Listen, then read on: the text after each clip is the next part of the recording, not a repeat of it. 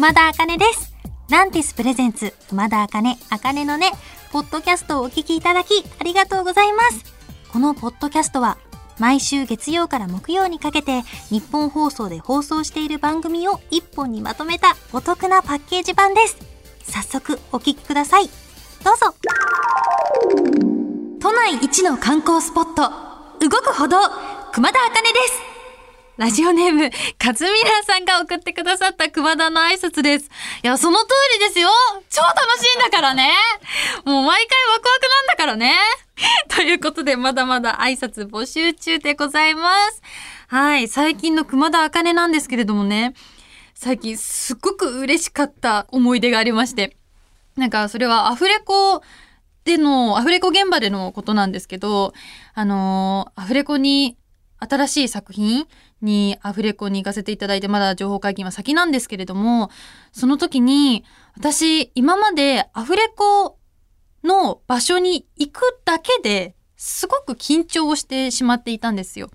なんでかっていうと、まあ、そのマイク前に立ってこれからお芝居をするっていう緊張感はもちろんなんですけれども、周りにやっぱりすごい先輩方がいらっしゃって、やっぱりドキドキしちゃうんですよね。で、自分がうまくできるかなとか、台本ペラってめくるの間違えてすごい音が鳴っちゃって皆さんに迷惑かけたらどうしようとか、すごいいろいろ思ってたんですけど、なんか初めてそういう緊張抜きに、お芝居のことだけを考えてマイク前に立てたんですよ。で、なんでかなって思ったんですけど、私やっぱりお芝居って自分で全然納得できてなくて、もっともっと成長しなきゃ頑張りたい、もっといい芝居ができる人になりたいって思ってて、今お芝居のレッスンに通ってるんですけど、もうそこで毎回のレッスンで、もうこれは本番だって自分に言い聞かせて、なんか本番の気合を入れて毎回臨んでるんですけど、そういうのがだんだん生きてきたのかなと、ちょっと自分ではそういうきっかけなのかなと思ってるんですけどね。なんか、初めての現場で初めての監督に、君お芝居いいねって言ってもらえたんですよ。いや、ちょっとなんか今思い出してもちょっとうるってきちゃいそうなぐらい本当に嬉しかったんです。なんか、うえー、嘘やったーって思って。で、なんか、あ、もっともっと成長したいなってさらに思ったし、なんか、お芝居だけに成長、あ、お芝居だけに集中できたから、なんか、お芝居ってこんな楽しいんだなんか隣にいる声優さんと、こんな心の掛け合いができるんだもう最高声優って仕事って思ってね。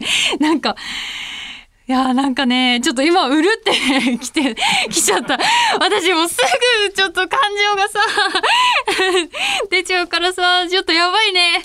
なんかだからね、これからもっともっと皆さんに、いい表現を、もうアニメの良さを、その作品の良さを伝えていける声優になれるように、頑張ります やばいや。ということで、以上、熊田茜の近況報告でした。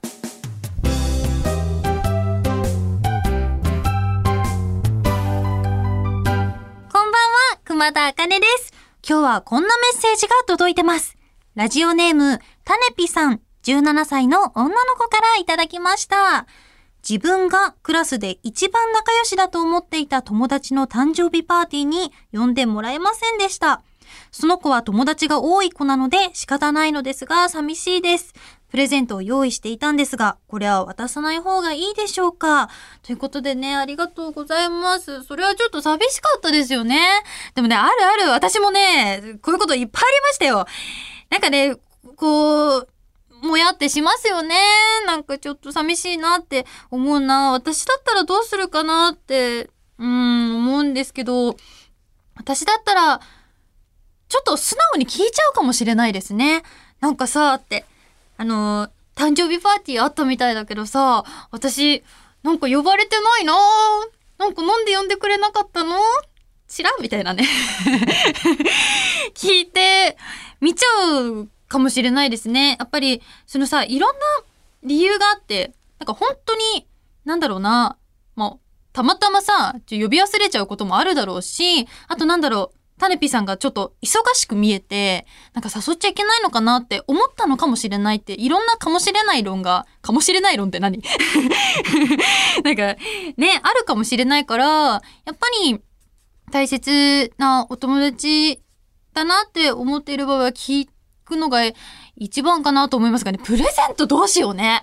プレゼントだってさ、せっかくその子が喜んでくれるかなと思って、きっと頑張って探したんだと思うので、渡しちゃうのがいいのかなと私は思いますね。なんか、あの、誕生日だったからさって、プレゼント買ってきたんだ。よかったら使ってくれるって言って、渡して嫌な気持ちになる人はいないと思うので、それでいいと思います。でも、なんとなくさ、渡せる雰囲気じゃないのに、こう、どうしようどうしようって悩んで自分が落ち込んじゃうのもダメだから、そういう時はね、自分で買ったんだもん自分で使っちゃいましょう いいんですよ。やっぱね、あるものを使ったらいいんですよ。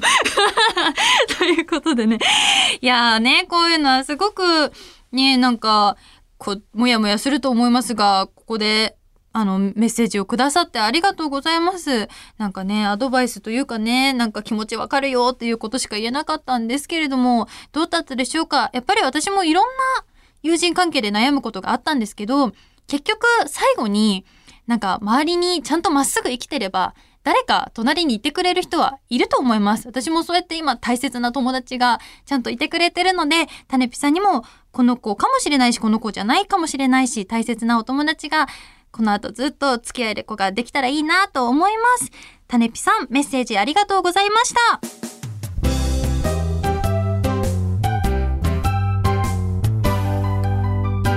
世界中の皆さん、こんばんは、熊田茜です。今日11月18日はギネス世界記録の日です。いやー、そうなんだ。ギネス世界という本の売り上げが1億冊を突破した日みたいですよ。いや最近ね、動画でギネス申請もできるみたいなんですね。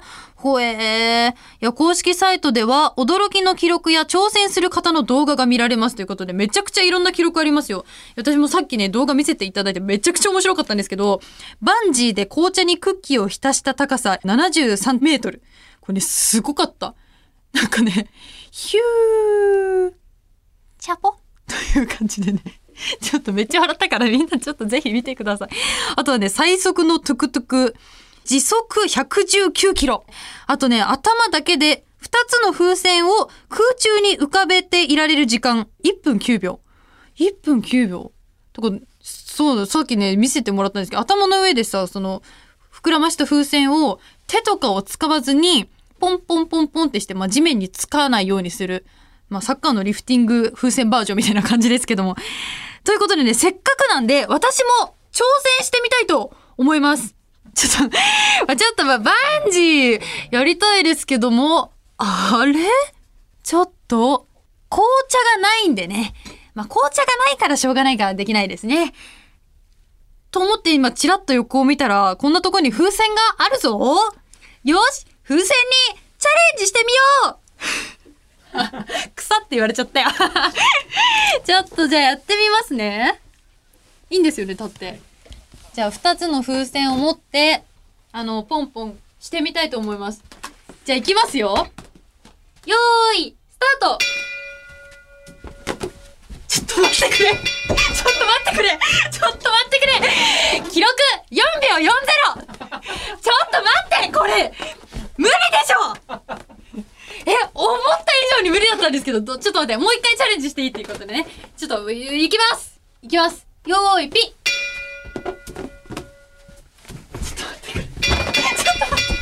記録3.88待って待って。ちょっと予想以上に難しいこれ。終わり。ちょっと待っていやもうねギネスどころの騒ぎじゃないよこれもう。ちょっいやー難しかったですね。記録ギネス。ってすごいですねなんかさ、1分って聞いた時にさ、もう1分かみたいなこと思ってたんだけどさ、1分どころじゃないですわ。ちょっとこれ難しかった。2桁にすら言ってないですよ。てかね、5秒も言ってないですよ。ちょっと難しかった。皆さんでもこれね、手軽にできるので、皆さんもぜひやってみてください。あと私にできそうな記録があったら教えてください。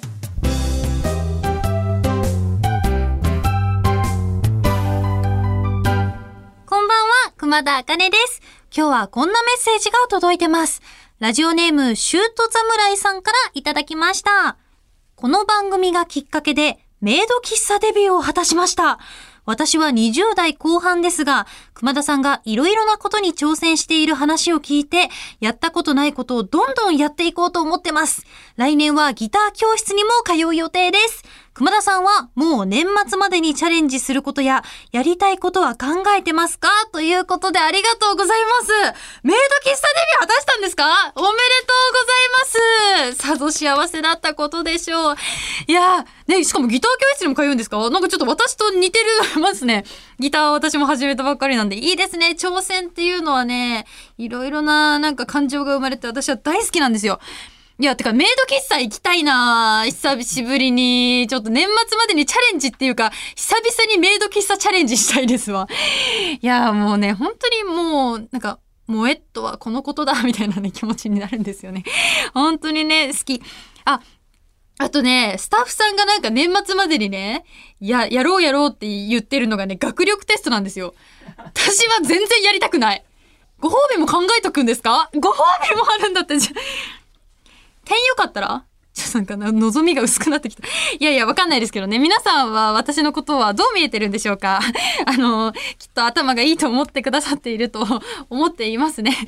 いや、私ね、他にもね、まあ、今年はもうあれですけど、来年とか行ってみたいなと思ってるのは忍者カフェこう調べてたらさ、料理とかもすごい面白いんですよ。ちゃんとコンセプトに沿ってて、なんか手裏剣とかさ、その忍者っぽいアイテムを使ったものになってて、なんかいいないいな行ってみたいなっていうのを思ってるのでねなんかちょっと調べてみようかな。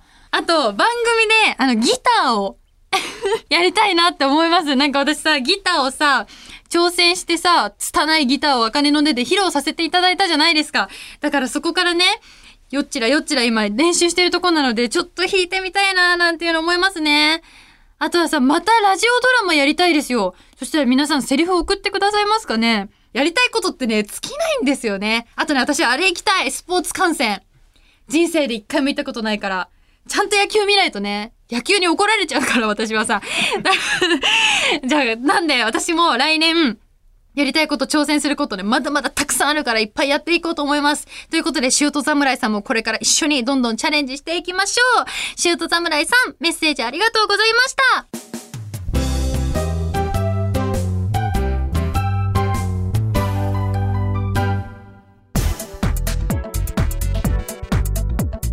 聞いていただきました。熊田あかね、あかねのね、いかがでしたか？この番組ではラジオの前のあなたからのメッセージをお待ちしています。あなたが日常で出会った格言、元気が出る言葉などを教えてください。受付メールアドレスは、あかねアットマークオールナイトニッポンドットコム、あかねアットマークオールナイトニッポンドットコム、すべて小文字で AKANE です。ツイッターは、ハッシュタグ、あかねのねをつけてつぶやいてください。最後のねは漢字の音になっております。また次回お耳にかかる日までお元気で、熊田あかねでした。まったねー。